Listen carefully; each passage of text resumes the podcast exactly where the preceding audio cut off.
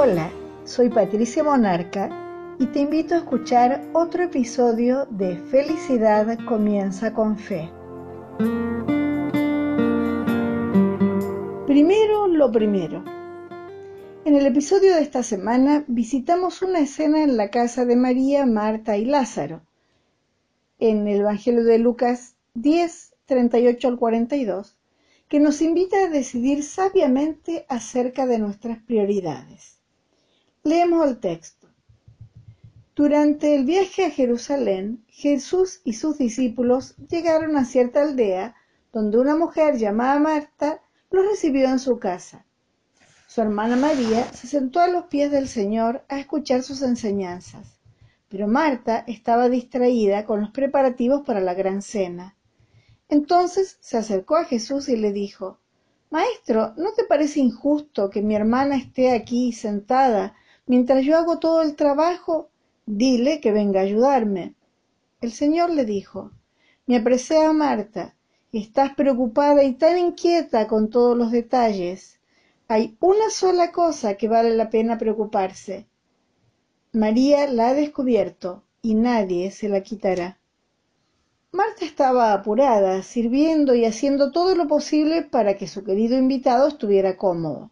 Seguramente había planeado una comida especial con muchos platos que deleitaran a su distinguido huésped y a sus acompañantes. La hospitalidad era muy importante en la sociedad de aquel tiempo. Cuando llegaba un invitado, lo recibían con un beso, le quitaban las sandalias, le lavaban los pies y lo untaban el cabello con un relajante aceite aromático. No podía faltar ningún detalle. Es muy fácil entonces imaginar a Marta afanada e irritada. Al fin y al cabo, ella sola no podía con todo. De hecho, Marta se sintió tan justificada en su indignación que fue a hablar con Jesús al respecto. ¿No te parece injusto que mi hermana esté aquí sentada mientras yo hago todo el trabajo? Pero la respuesta de Jesús se encamina en otra dirección. Mi apreciada Marta, estás preocupada y tan inquieta con todos los detalles. Hay una sola cosa por la que vale la pena preocuparse. Pero entonces Jesús estaba acusando a Marta de materialista o menospreciando su duro trabajo preparando una gran comida. No, no fue así. Jesús enseguida vio que los motivos de Marta eran sinceros. Además, evidentemente agradecía el interés de ella por agasajar a los invitados. El problema no era la comida en sí, sino las prioridades de Marta. Estaba tan enfrascada preparando los platos que perdió de vista lo principal. Esta escena nos enseña que no debemos permitir que nada nos impida satisfacer nuestra necesidad espiritual. Puede ser muy fácil para nosotros enfrascarnos en todas las cosas que debemos hacer y los compromisos que debemos cumplir, y que perdamos entonces de vista lo más importante.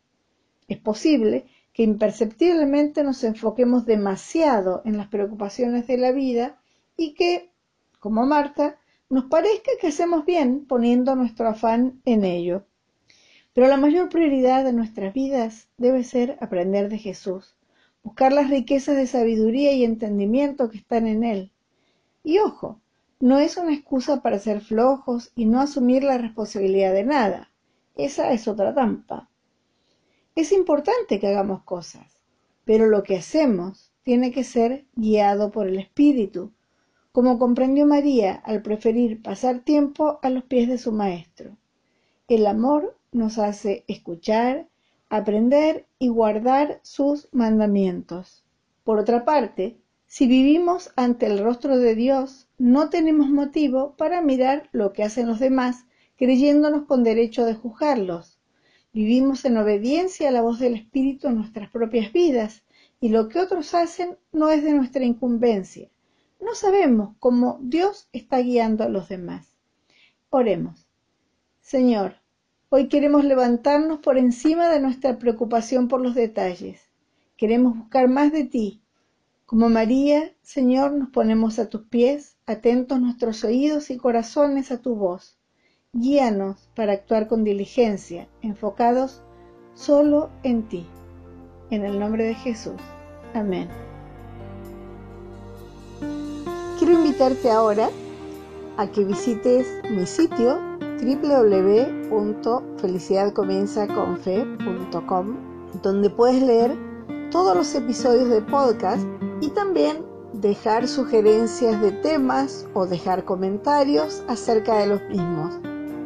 Y recuerda que felicidad comienza con fe.